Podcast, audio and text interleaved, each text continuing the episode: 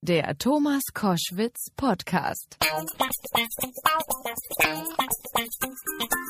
Koschwitz zum Wochenende mit einem Blick auf die politische und wirtschaftliche Woche. Donald Trump ist endgültig als Präsident der USA eingeführt. Theresa May hat einen harten Brexit angekündigt und dies und viele andere Ereignisse haben Gabor Steingart äh, dazu veranlasst, ein neues Buch, nämlich Weltbeben, Leben im Zeitalter der Überforderung zu nennen. Er ist einer der profiliertesten deutschen Sachbuchautoren, Herausgeber des Handelsblatts und hat zuvor auch viele Jahre für den Spiegel in Berlin und Washington gearbeitet. Schönen guten Tag, Herr Steingart. Ja, hallo Herr Koschwitz, schönen guten Tag. Sie sagen in Ihrem äh, neuen Buch, das heutige System sei überfordert und gehen den Gründen dieser Überforderung auf den Grund. Klären Sie mich auf, worin genau besteht diese Überforderung? Die Überforderung der politischen Eliten, der Wirtschaftseliten und uns als, äh, als Bürger und Bürgerinnen, die besteht darin, dass, ohne dass wir das je gewollt haben, ohne dass wir das äh, dazu können, zeitgleich sich äh, in unserer Lebenszeit, in unserer Gegenwart ganz viele Dinge gleichzeitig ereignen, die zum Teil was miteinander zu tun haben und sich gegenseitig verstärken und zum Teil das Kuddelmuddel äh, äh, größer gemacht haben. Ähm, also, das ist die Digitalisierung, es ist die Globalisierung, es ist die Europäisierung und es ist die radikale Islamisierung.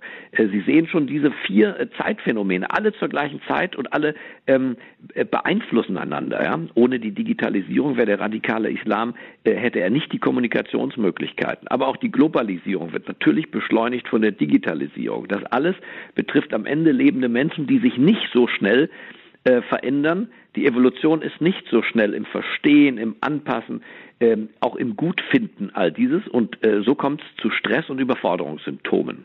Und Sie schreiben auch, einzelne Menschen sind überfordert. Äh, das geht natürlich einher damit, aber Sie meinen damit auch, die politischen äh, Führungsleute sind überfordert. Na, die oberste Überforderte ist Angela Merkel. Sie hat einen veritablen Kontrollverlust äh, erlebt, den wir dann als Staatsversagen empfunden haben. Da sind mal eben, äh, ohne dass sozusagen der Hausmeister da war, über eine Million Leute nach Deutschland gekommen. Das verändert hier ganz, ganz vieles. Die eine Million verteilen sich nicht, wie das in Grafiken oft gezeigt wird, aufs ganze Land und sind dann nicht mehr so viele, sondern sie gehen genau dahin, wo die Probleme schon vorher groß waren. Die Probleme der Kriminalität, die Probleme ähm, äh, von Christen äh, gegen äh, Juden, gegen Muslime, also religiöse Konflikte, äh, wo die Probleme in den Schulen, wer spricht eigentlich noch Deutsch, schon groß waren. Ähm, und selbst die Obergrenze von Herrn Seehofer, 200.000, wenn sie denn käme, würde über zehn Jahre äh, bedeuten, dass weitere zwei Millionen kommen. Das heißt, das Land steht vor einer großen Herausforderung, die uns derzeit, die politische Führung, überfordert. Sie sind Wirtschaftsfachmann und äh, haben lange in den USA gelebt und äh, auch den Präsidentschaftswahlkampf für das Handelsblatt begleitet. Donald Trump behauptet von sich ein Wirtschaftsgenie zu sein und für viele Jobs zu sorgen. Was halten Sie davon? Na, Genie weiß ich nicht. Also für mich ist er kein Genie, aber er ist so ein, so ein Self-Made Man, ne? Ja, oder? Okay, ja. Self-Made, äh, die ganze Familie wirkt ein bisschen selbst gemacht alles, äh, äh, äh, aber Natürlich ist er erfolgreich gewesen bei diesen Wahlen. Das zumindest kann man ihm nicht mehr abstreiten. Da kennen wir die Zahlen. Er hat in einem The Winner Takes It All Wahlsystem zwar weniger Stimmen gehabt als Hillary Clinton, aber er hat die Mehrheit der Wahlmänner und damit auch die Mehrheit, die er braucht, um Präsident werden zu können, äh, erreicht. Und äh, los geht's. Und er hat, das muss man ihm auch zugutehalten. Insofern, äh, wir müssen unsere, unsere Scheuklappen ablegen, weil die Scheuklappen behindern das Sichtfeld. Ähm, er hat schon bevor er auch nur einen Tag am Schreibtisch sitzt, äh, für die amerikanischen Bürger eine Menge rausgeholt. Er hat äh, den Preis äh, von Rüstungsanschaffungen durch diverse Twitter-Meldungen reduziert, die Anschaffungspreise für die neue Air Force One reduziert und er hat Autofirmen dazu gebracht, ihre Fabrikprojekte in Mexiko abzusagen und äh, zu, zu repatriieren und in den USA zu investieren. Zumindest ist das für seine Wähler also weiße Arbeiterschaft ähm, im äh, mittleren Westen der USA, ist das ein Tag, äh, äh, zumindest mal ein zusätzliches Bier vielleicht aufzumachen. Das müssen Sie mir erklären. Er hat die Preise runtergekriegt von Rüstungsanschaffungen und von der Air Force One. Wie denn das? Weil er getwittert hat, äh, mit mir no way. Ach, wie cool. Und, und äh, daraufhin haben sie sich innerhalb von 24 Stunden, wir wissen ja, also für uns Wirtschaftsleute, die wir die Bilanzen von Pharmafirmen und von Rüstungsfirmen lesen können, wissen, äh, dass die Margen dort äh, verdammt hoch sind. Überall da, wo der Staat oder kollektive Einkaufssysteme und nicht der Bürger selbst einkauft, äh, äh, da ist so viel Luft drin und deswegen zweistellige Gewinnmargen, wie man sie sonst nur im Drogenhandel hat. Hm. Und die Rüstungsindustrie hat äh, sofort verstanden, dass der versteht, wie ihr Geschäft läuft und hat nachgegeben. Sie haben sicherlich natürlich auch das äh, Interview von äh, Bild und Time, äh, der englischen Times, glaube ich, gelesen. Ähm, wie fanden Sie das Interview und wie fanden Sie die Aussagen von Donald Trump in diesem Interview? Na, das Interview war ein großer Scoop, äh, insbesondere für die Bildzeitung und war äh, an Klarheit ja nicht zu überbieten. Es war ungewöhnlich und es war ungewöhnlich klar. Hier hat ein neuer Präsident, äh, wenn man so will, eine Kampfansage an die an die Gegenwartspolitik, auch an die Realpolitik gehalten. Ich fand nicht die Äußerung gut, aber ich fand gut, dass er sich sehr klar erklärt. Man weiß mit ihm, woran man ist ich kann zum Beispiel verstehen, und da sind wir wieder im Wirtschaftsbereich, dass er sagt, also liebe Freunde, ich bin als Amerikaner mit den USA so immer die Weltpolizei. Da müssten sich jetzt sozusagen die anderen Länder auch finanziell mal beteiligen und ein bisschen mehr dafür tun, dass wir gemeinsam das Böse der Welt besiegen. Das ist doch ein ganz richtiger Ansatz eigentlich, oder? Aus Sicht der USA ein richtiger Ansatz, für uns ein teures Vergnügen. Das ist so. Aber wir haben ja in der Vergangenheit eigentlich ganz gut davon gelebt, ne? Und für uns vielleicht aber auch ein Anlass, nicht einfach jetzt äh, mehr in die USA äh, oder an die NATO oder an die Bundeswehr zu überweisen, sondern vielleicht nochmal innezuhalten und zu fragen, ist denn diese Art, Außenpolitik mit Kanonenbooten zu machen und künftig mit Drohnen, ist die denn eigentlich erfolgversprechend gewesen? Äh, wann ist der letzte Krieg eigentlich, den wir wirklich gewonnen haben? Herr Goschwitz, ich bin der Meinung, der letzte Krieg, den wir wirklich, wirklich gewonnen haben äh, als Westen und äh, äh, dann später die NATO, ist der Zweite Weltkrieg. Und danach äh, sehen Sie Niederlagen des Westens all überall. Äh, nicht mal Afghanistan, äh, gar nicht zu reden vom Irak, ja. Vietnam. Ja. Ähm, Nichts davon ist befriedet worden. Äh, mit Mühe und Not kann man sagen, äh, den Jugoslawienkrieg. Ähm, aber das heißt, die, diese Spirale Gewalt nährt äh, Gegengewalt. hat gerade auch bei der Bekämpfung des Terrorismus, ich sehe keine Bekämpfung des Terrorismus, ich sehe vor allem eine Förderung des Terrorismus. Durch dieses Verhalten, ja. Durch dieses Verhalten, dieses, ich sag mal, Auge um Auge, Zahn um Zahn. Und insofern erinnert uns Trump als Vertreter der Auge um Auge Generation, äh, erinnert uns daran, vielleicht innezuhalten, äh, nachzudenken und statt äh, den großen Scheck zu schreiben für neue Rüstungsprojekte, eine klügere Außenpolitik äh, zu beginnen, wie sie uns äh, die eigenen Leute äh, in den 70ern, Stichwort Entspannungspolitik, vorgelebt haben und wie Henry Kissinger sie uns äh, auch jetzt wieder empfiehlt. Ähm, neben der Tatsache, dass er das Interview für Bild und Times gegeben hat, äh, hat er ja auch in diesem Interview, meine ich, damit gesagt, dass er zum Beispiel sehr begeistert ist von dem Brexit. Großartige Idee, meint er. Und er hat auf das Ende der EU gewettet. Das ist relativ herbe, oder? Naja, die EU ist aus Sicht eines Amerikaners in keinem tollen Zustand. Wir Deutsche schauen natürlich und verständlicherweise mit den Augen der Liebe äh, nach Brüssel und äh, auch auf unsere Exportzahlen. Ja. Ja, wir sind Profiteure äh, äh, des Ganzen. Die Verlierer beginnen aber ehrlich gesagt äh, schon, ich sag mal, südlich von Salzburg. Ähm, da sehen Sie, dass da ökonomisch äh, ziemlich tote Hose ist. Ähm, in Italien, auch Frankreich hat sich nicht reformiert und dann weiter unten da wird es nicht besser. Äh, Stichwort Griechenland. Griechenland ist überschuldet. Diese Schulden wird, wie jeder Ökonom weiß, äh, die sind nicht rückzahlbar. Mhm. Und die traurige Botschaft ist, dass Italien sich den griechischen Verhältnissen nähert. Also es gibt viele Gründe. Ich weiß nicht, ob Herr Trump die alle tatsächlich im Kopf hatte, aber es gibt viele Gründe am Fortbestand der EU und der Eurozone in der heutigen Verfasstheit festzuhalten. Und es gibt gute Gründe daran zu zweifeln, dass das so sein wird. In Ihrem Buch Weltbeben sagen Sie auch, wie man der Überforderung der Welt des Systems an sich Herr werden kann. Wie soll das gehen? Schritt Nummer eins, klare Analyse dessen, wo wir stehen.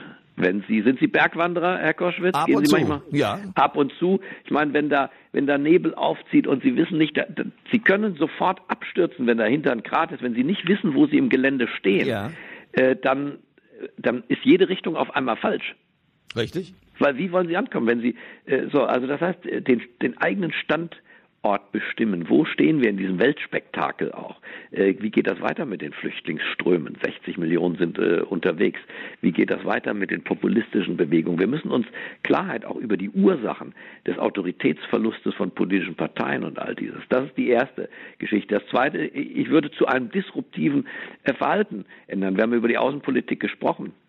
Ich glaube auch, dass eine Vokabel wie Integration, äh, die, die haben alle auf den Lippen, äh, vom Schulleiter bis äh, zur Bundeskanzlerin. Aber was heißt Integration? Hat es je funktioniert? Der große Soziologe Samuel Huntington sagt, noch nie ist es gelungen, einen Kulturkreis in den anderen zu verschieben. Äh, und jeder kann das an sich selbst äh, sofort und jetzt überprüfen im Gedankenexperiment. Wir beide, Herr Koschwitz, nehmen unsere Familien, ziehen um, ähm, ich sag mal, nach Riyadh mhm. äh, in Saudi-Arabien, wo die Scharia gilt und wo Frauen nicht vorne im Taxi sitzen dürfen und so. Und jetzt versuchen wir beiden, nehmen uns ganz fest vor, wir integrieren uns. das wird uns nicht gelingen. Äh, uns wird maximal gelingen, dass wir uns halbwegs angepasst mit Kopftuch und so weiter und äh, so, aber schon beim Rotweinabend sehr auch nicht geübt. Es ja. wird uns nicht gelingen. Und, äh, und ich will das gar nicht in gut und böse. Äh, es wird uns nicht gelingen, weil wir anders kulturell geprägt sind. Äh, und so wird es Muslimen erst recht, sagen wir wirklich, wirklich orthodoxen Muslimen äh, nicht gelingen, sich wirklich, wirklich in diese westlichen christlichen Gesellschaften zu integrieren. Und äh, deswegen ist mein Vorschlag nicht Krieg, sondern Respekt auch den anderen zu verstehen, auch Dialog. Und dann, jetzt kommt die entscheidende Vokabel, Abstand. Ja, Abstand, wir dürfen nicht in diese Länder einfallen und glauben, wir demokratisieren äh, den Irak oder am besten noch den Iran, was man ja auch versucht hat ja, vor dem vor dem Khomeini-Regime. Also Abstand mal in die in die Debatte einzuführen als Vokabel statt Integration. Nicht nicht Krieg und Kampf der Kulturen, Abstand. Man lässt den anderen mal zufrieden äh, und man guckt, dass man die Probleme dort löst, wo der andere herkommt. Also das könnte so und so versuche ich durch die Themenwelten mal durchzugehen. Äh, äh, Im Wirtschaftsbereich äh, ist mein Thema nicht Abstand, sondern Anstand zum Beispiel. so, äh, also es gibt, glaube ich, äh, wir sind ja nicht Teil als Medien der, der Apokalypse-Industrie, sondern wir wollen vernünftige und zuversichtliche Menschen und mit ordentlichen Lösungen versorgen. Dafür versuche ich ein paar Vorschläge zu machen. Sie sind durch Ihren Beruf, teilweise durch den Spiegel, teilweise durch das Handelsblatt, teilweise einfach auch durch das Auftreten, das Sie glücklicherweise haben, mit vielen Staatenlenkern in Kontakt geraten, auch mit Angela Merkel. Äh, hört die Ihnen zu, wenn Sie sie treffen, oder ist da sozusagen eine Beratung gar nicht möglich? Ich sehe mich nicht in der Rolle eines Beraters äh, dieser Leute. Manche fragen mich ja, ähm, aber ich sehe mich eher in der Rolle tatsächlich des Zuhörens, des Verstehens, des Herausforderns auch. Ich habe äh, vor zwei Jahren Putin getroffen in, äh, für ein Abendessen. Ich habe im letzten Jahr Netanyahu äh, getroffen. Ich Herrn Netanyahu äh, äh, in Israel zu beraten, würde ich mir nicht anmaßen, Putin auch nicht. Aber zu verstehen, ähm, ja, wenn Sie es allein in das Büro von Herrn Netanyahu geschafft haben, war eine kleine Gruppe, und Sie haben da drei Stunden erstmal mit Sicherheitsüberprüfungen äh, äh verbracht, äh, ähm, selbst bei sozusagen äh, angemeldeter Besuch und so weiter, nicht zufällig vorbeigekommen. Der Mann lebt ein Leben quasi im Bunker. Ähm, äh, das ist mitten in einem, wenn Sie so wollen, ja Kriegsgebiet. Es sieht draußen halbwegs friedlich aus, aber jeden Tag Anschläge. Also mein Anliegen ist nicht, diese Leute zu beraten, sondern zu verstehen, was treibt sie und, und auch ihre Spielräume zu verstehen. Wie viel Spielraum hat ein Putin eigentlich? Äh, aber auch natürlich, wo, ja, wo kann eine Frau Merkel, ein Sigmar Gabriel, wie viel Bewegungsspielraum haben die politisch und auch zu verstehen, wo ihre ganz, ganz großen Fehler und Defizite liegen. Was verstehen Sie denn bei Herrn Putin?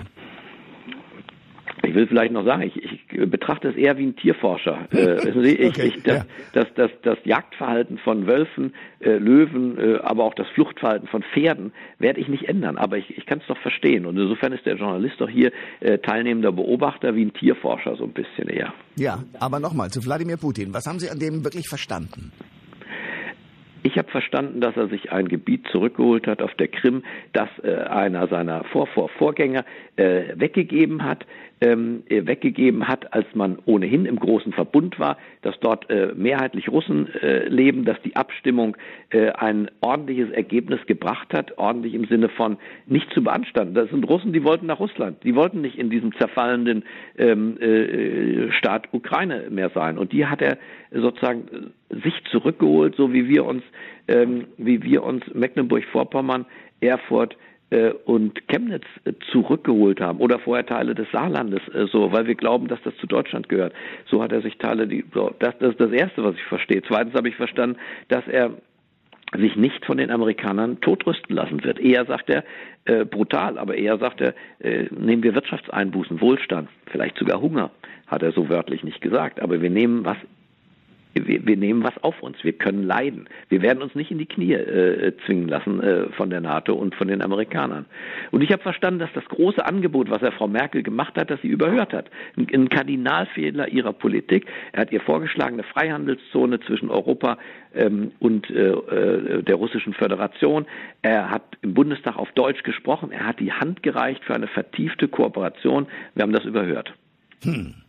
Dumm. Das ist, ja. Ja. Wie, das wie, ist in, in der Weltpolitik ja. passieren große Fehler auch, weil es im Moment nicht auf der Agenda ist, weil es nicht passt, weil man weil man nicht richtig zuhört, weil man seine eigenen Klischees hat oder auch nur den nächsten Wahlkampf vor der Tür äh, und sich nicht wirklich einlässt. Auch jetzt erlebe ich, dass der Chinese dämonisiert wird. Man versuchen will zu verhindern, dass hier einzelne Firmen übernommen werden. Derweil wir in Amerika den größten Saatguthersteller gerade übernommen haben, ja. äh, soll der, die Übernahme eines Roboterherstellers, der ein ganz, ganz kleines ist, wie eine Filiale dieser, äh, des Saatgutherstellers Monsanto, also ein Mini-Unternehmen soll verhindert werden. Äh, so, hier werden Feindbilder gepflegt und äh, äh, das ist eben auch Politik, das Polieren von Feindbildern, aber das ist nicht sachgerecht. China ist, ist, ist ein Partnerland für uns und äh, in, der, in der neuen Welt äh, ein, ein sehr großes Land. Äh, wir sind ein Mini-Ausschnitt davon. China mit seinen über einer Milliarde, wir mit unseren 80, demnächst vielleicht nur noch 60 Millionen Menschen. Äh, ich würde Freundschaft äh, schließen und gucken, dass unsere Interessen gewahrt werden. Aber Dämonisierung, wie sie in der Politik betrieben wird, sowohl bei Trump als auch bei uns, hilft doch gar nicht. Ein letztes, Gabor Steingart. Sie haben ein Buch geschrieben, ähm, und äh, zwar die Machtfrage Ansichten eines Nichtwählers. Sind Sie nach wie vor bekennender Nichtwähler? Ja, so ist das. Ich glaube, dass der, und zwar ging es mir bei dem Buch weniger darum, sozusagen, was ich tue, ähm, als ich wollte äh, deutlich machen, dass die Nichtwähler, äh, gerade da, wo sie so zahlreich sind, ähm, nicht einfach unpolitische Menschen sind, ich bin ja auch hochpolitisch, sondern Menschen, die verstanden haben, dass ähm, ihnen die Auswahl, die da geboten wird, insgesamt nicht reicht. Mir reicht die Auswahl nicht, die Unterschiede der, zwischen den Volksparteien sind im Wesentlichen inszeniert. Ähm, äh, was vor der Wahl gesagt wurde, gilt danach nur noch in Spurenelementen und die ganzen Verfahren von Teilnahme und Partizipation äh, sind mir zu wenig. Ich möchte den Bundespräsident wählen, ich möchte beim Kanzlerkandidaten mit aussuchen dürfen, im Übrigen wie in, in, in vielen westlichen Staaten üblich, äh, in Amerika beispielsweise. Ja. Äh, und insofern glaube ich, mehr Demokratie wagen heißt, sich ein Stück weit der äh, etwas demokratiewidrigen Gegenwart ähm, die einen bevormundenden, autoritären Charakter hat, sage ich jedenfalls, äh, sich der dann zu verweigern. Für den Moment. Das tun Sie auch. Das tue ich auch, ja. Das bedeutet aber auch, dass Sie natürlich den Raum freilassen für Leute, die Sie eigentlich nicht wollen. Ja, weiß ich nicht. Äh, welchen Raum? Wo? Äh, gucken Sie, hier reagiert die ganze Zeit noch eine große Koalition. Welchen Raum habe ich freigelassen? also, wissen Sie, die Beteiligten finden danach zusammen oder in Europa. Natürlich können Sie an der Europawahl teilnehmen, Herr Koschwitz. Das ist Ihnen unbenommen. Die Hälfte der Leute tut's nicht. Warum tun die es nicht? Äh, weil das ist doch ein Intelligenztest. Äh, mit Ihrer Wahl wählen Sie, was wählen Sie? Sie wählen auf gar keinen Fall die Regierung Europas. Auf Herrn Juncker haben Sie keinen Durchgriff. Sie können ihn weder wählen noch entlassen. Die Kommission mit ihren über 20 Mitgliedern ist eine Allparteienkoalition von, von ganz links bis ganz rechts. Äh, da ist jeder nach Poparz drin, egal was sie gewählt haben. Also insofern, äh, ich sage Ihnen, lassen Sie es, Sie fühlen sich besser hinterher, weil es hat gar keine Auswirkung gehabt. Das sagt ein kluger Mann, Gabor Steingart, dessen neues Buch, das äh, im letzten Jahr im Oktober erschienen ist, heißt Weltbeben, Leben im Zeitalter der Überforderung, erschien im Albrecht Kraus Verlag kostet 16,99 Euro und wie gesagt, kann ich nur ans Herz legen. Herr Steingart, danke für das Gespräch. Ich bedanke mich für unser munteres Gespräch, Herr Koschwitz. Einen fröhlichen Tag. Alle Informationen zur Sendung gibt es online auf thomas-koschwitz.de.